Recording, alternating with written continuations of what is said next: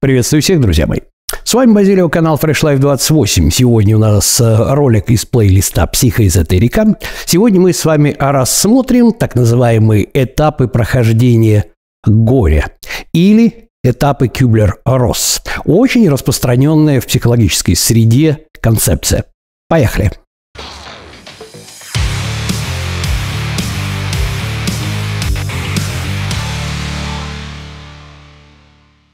Итак, друзья мои, представьте себе, что у кого-то, не будем, как говорится, показывать на себе, случилось какое-то горе.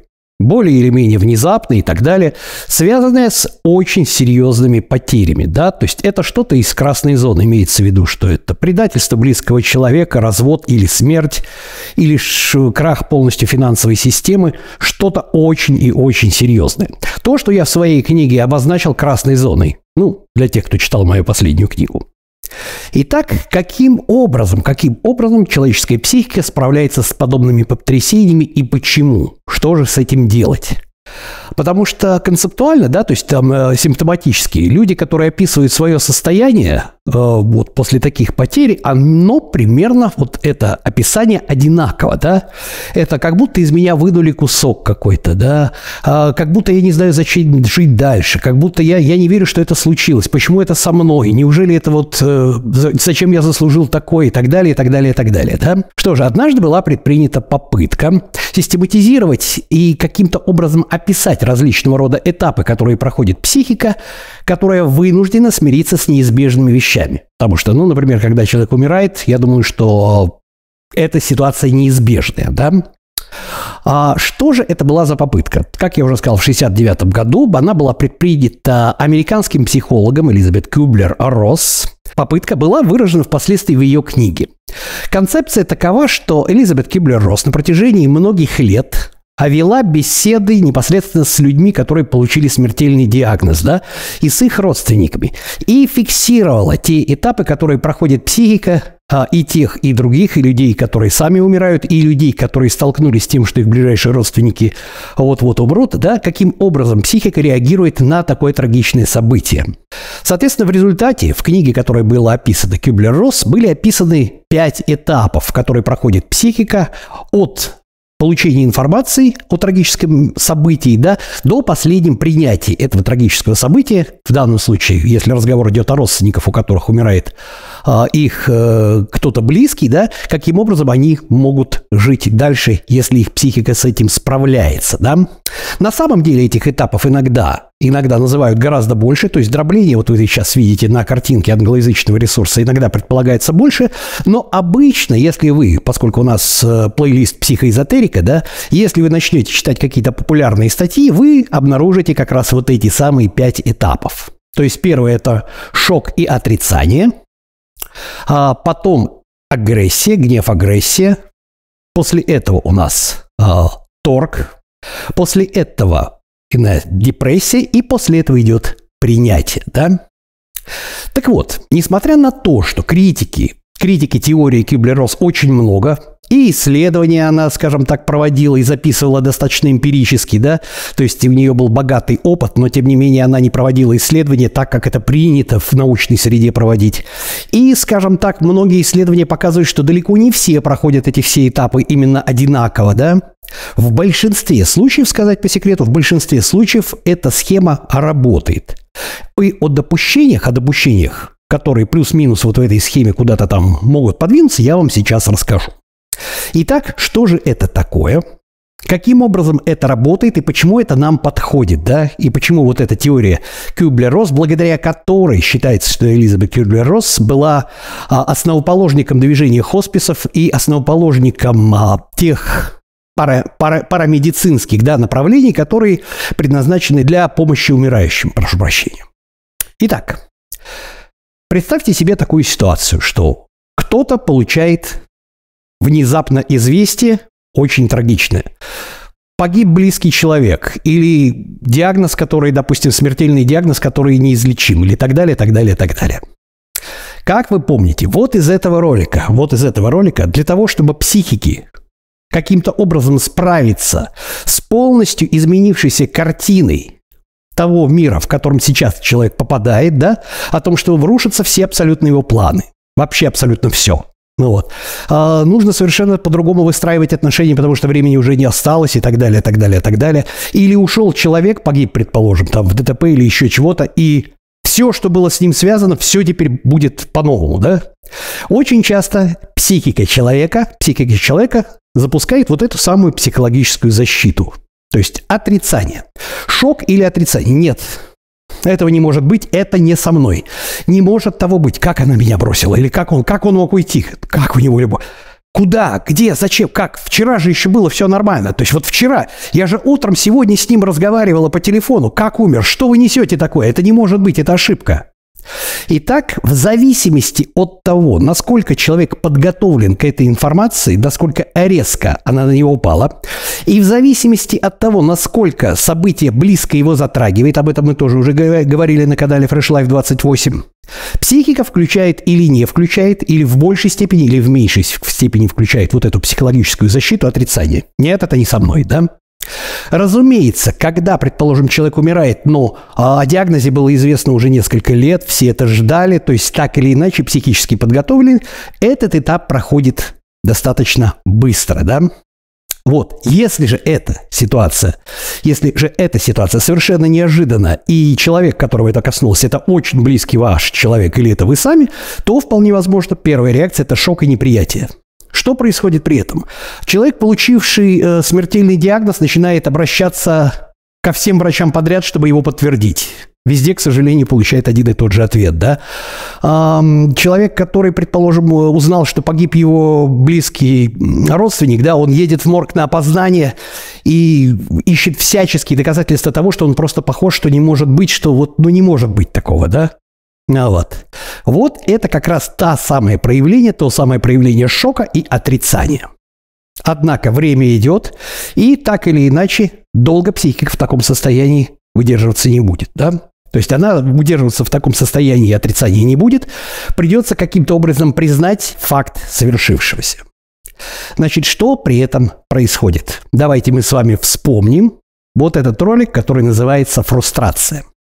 Значит, это ролик, который уже был записан на канале Fresh Life 28. Вкратце я расскажу, что фрустрация – это чувство обманутых ожиданий или чувство облома. Итак, представьте себе, что в картине вашего мира встроен ваш близкий человек или вы сами, или что-то, да, или какие-то, если, не дай бог, там, предположим, ваш банк лопнул, да, вот, у вас были какие-то планы, у вас были какие-то, а, скажем так, связи, какие-то надежды на то, как и видение вашей жизни, как она дальше будет развиваться. И вдруг по каждому из пункту, особенно если вы близки, да, были близки с человеком, которому так получилось, да, по каждому пункту, по которому ваши планы должны были реализовываться, возникает вот этот самый облом. Вы туда, а, блин, облом, здесь облом, и здесь облом. И как же жить дальше? Значит, что у нас при этом происходит? Да, при этом происходит, разумеется, когда возникает чувство фрустрации, вспоминаем, пожалуйста, вот этот ролик. Мы увеличиваем гнев для того, чтобы фрустратор пробить, но фрустратора не пробить. Это невозможно. Однако вот это самое чувство, чувство обманутых ожиданий, фрустрации, чувство облома, оно приводит к тому, что повышение уровня уровня гнева, и, соответственно, повышается уровень агрессии, он повышается, потому что пробить фрустратор мы не можем. Ситуация неизменимая, да, то есть нельзя вернуть умершего человека, предположим, погибшего, да. Отсюда злость и гнев. Притом это злость и гнев, как вы вспоминаете, пожалуйста, другой плейлист, плейлист о, о психологических защитах, который может чаще всего проявляться в замещении, да, то есть мы начинаем бросаться на всех. Что при этом происходит? При этом происходит то, что человек, находящийся под фрустрацией, он начинает крыть последними словами всех, врачей, которые не досмотрели, а, водителя, себя, он ненавидит себя. Если бы я не поехал тогда, вернее, поехал бы с отцом на рыбалку, отец бы не утонул там. Вот я все, я все испортил. То есть чувство вины, это аутоагрессия, по сути дела, это та же самая агрессия. Это ненависть э, к водителям, который, предположим, попал в ДТП, устроил это ДТП, особенно, не дай бог, если он оказался виноватый и пьяный, да. Это вот, это просто агрессия на все, притом это замещение. Люди, как правило, на которых выливается вот эта агрессия, очень часто бывают ни при чем. То есть человек начинает гневаться и непосредственно на всех наезжать. Причина этого, как мы заметили, Фрустрация, о которой мы с вами говорили. Что происходит дальше? Дальше происходит следующее. Долго находиться в состоянии гнева и бешенства психо психика не может, да, у психики есть ограниченный ресурс, так называемые психические силы, которые зависят от концентрации серотонина, допамина в голове, да, а, и вот психика истощается. Психика истощается, и человек так...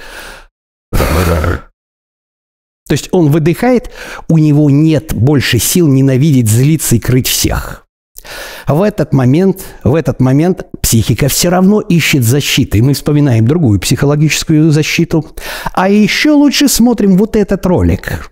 Ролик «Почему в падающем самолете нет атеистов?» На самом деле это ерунда полная. Кстати, я сразу говорю, для тех, кто будет смотреть этот ролик, для особо умных, нигде я не говорю, что Бога не существует. Я в этом ролике говорю о том, что когда люди, кто-то зовет маму, кто-то начинает в самолете падающем молиться, это свидетельствует о регрессии, психологической защите чаще всего, но совсем не свидетельствует как доказательство существования Бога. Но я нигде не говорю, что Бога не существует. Пожалуйста, поэтому избавьте меня от своих гневных комментариев, потому что не подменяйте понятия. Надеюсь, что ролик про подмену понятия вы все посмотрели. Так, это было лирическое отступление. Что происходит? Происходит, что злиться сил не остается, но психика требует защиты, да?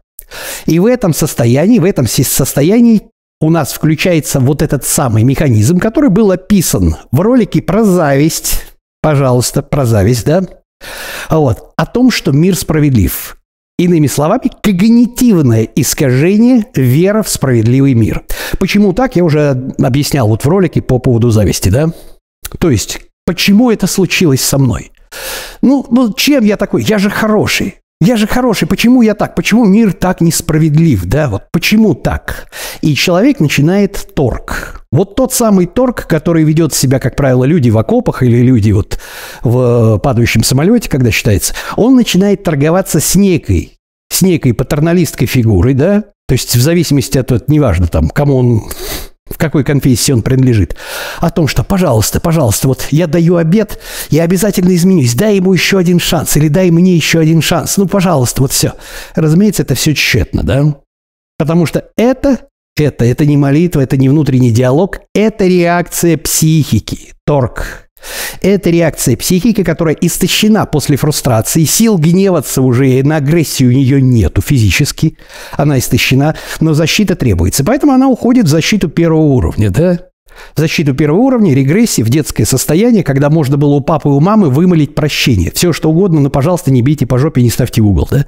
Это нормально, к сожалению. К сожалению, это нормальная ситуация, ну вот. И винить человека за то, что он внутренне начинает торговаться при таких условиях, бесполезно. Однако что идет дальше? Дальше идет ситуация, при которой ничего не происходит. Ну вот. И давайте мы вспомним особенность нашего мозга.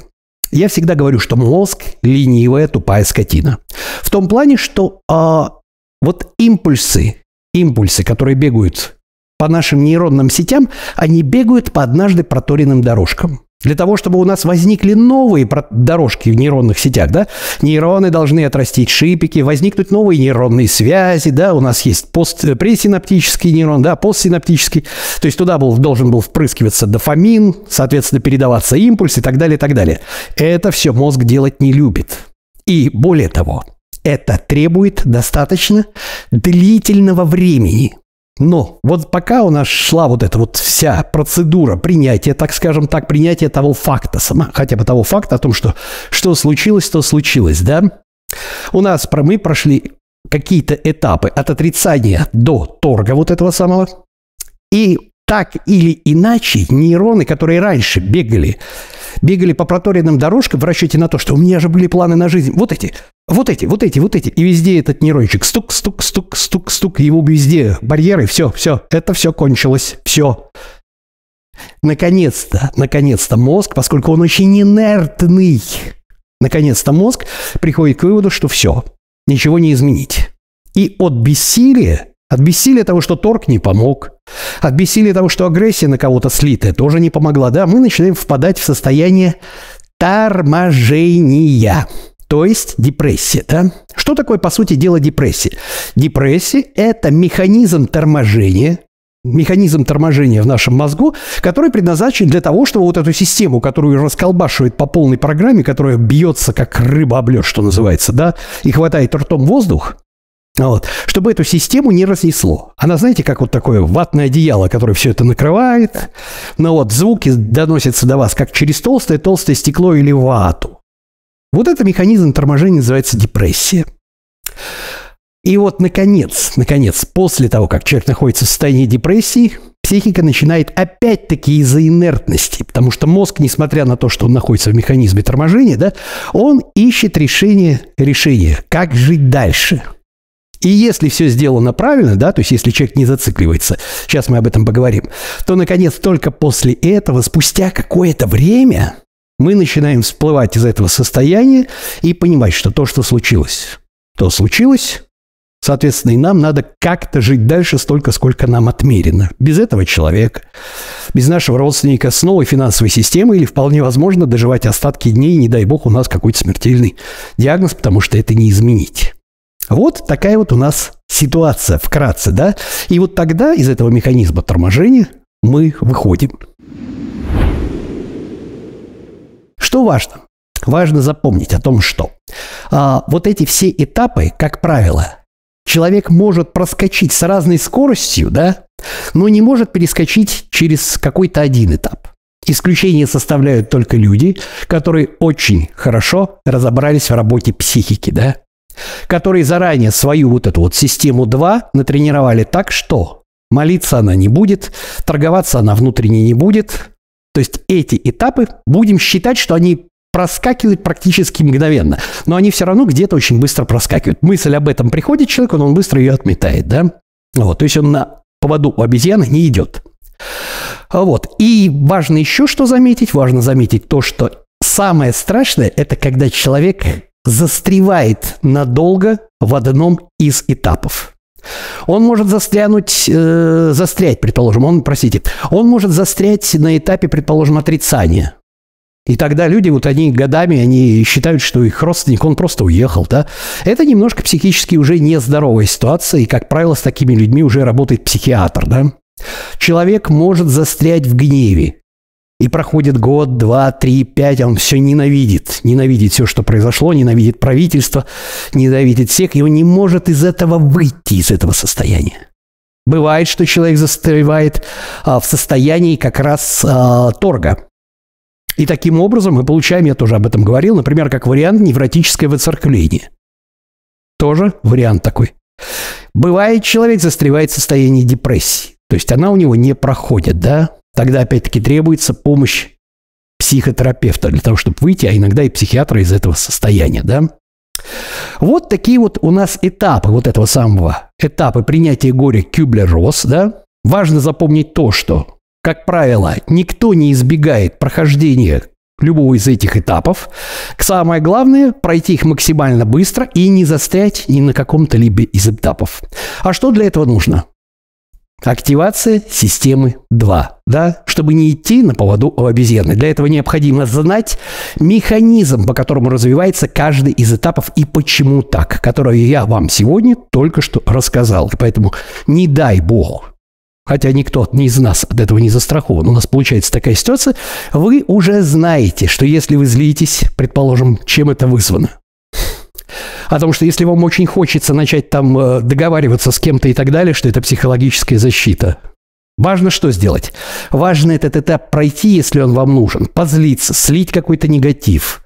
А, можно поторговаться, еще что-то. Но важно понимать, что этот этап закончится, что бы ни произошло, и так или иначе придется перейти к другому, к самому неприятному, к депрессии, и только потом продолжить жить. Потому что, к сожалению, эта планета, этот мир, это не райская планета, что называется, не рай, и мы, к сожалению, здесь вынуждены сталкиваться и со смертью наших родственников, с предательством, и с болезнями, с крахом финансовой системы, с фрустрацией, с прочими, прочими обломами. Что ж, друзья мои, это был ролик по поводу достаточно популярной теории прохождения горя, этапов Кюблер-Росс, по имени Элизабет Кюблер-Росс, которая как раз эту теорию в своей книге в 1969 году выпустила на канале Fresh Life 28 в плейлисте «Психоэзотерика». Да? А на сегодня это все. Всем пока-пока и помните, Не надо себе лгать. Быть, а не казаться.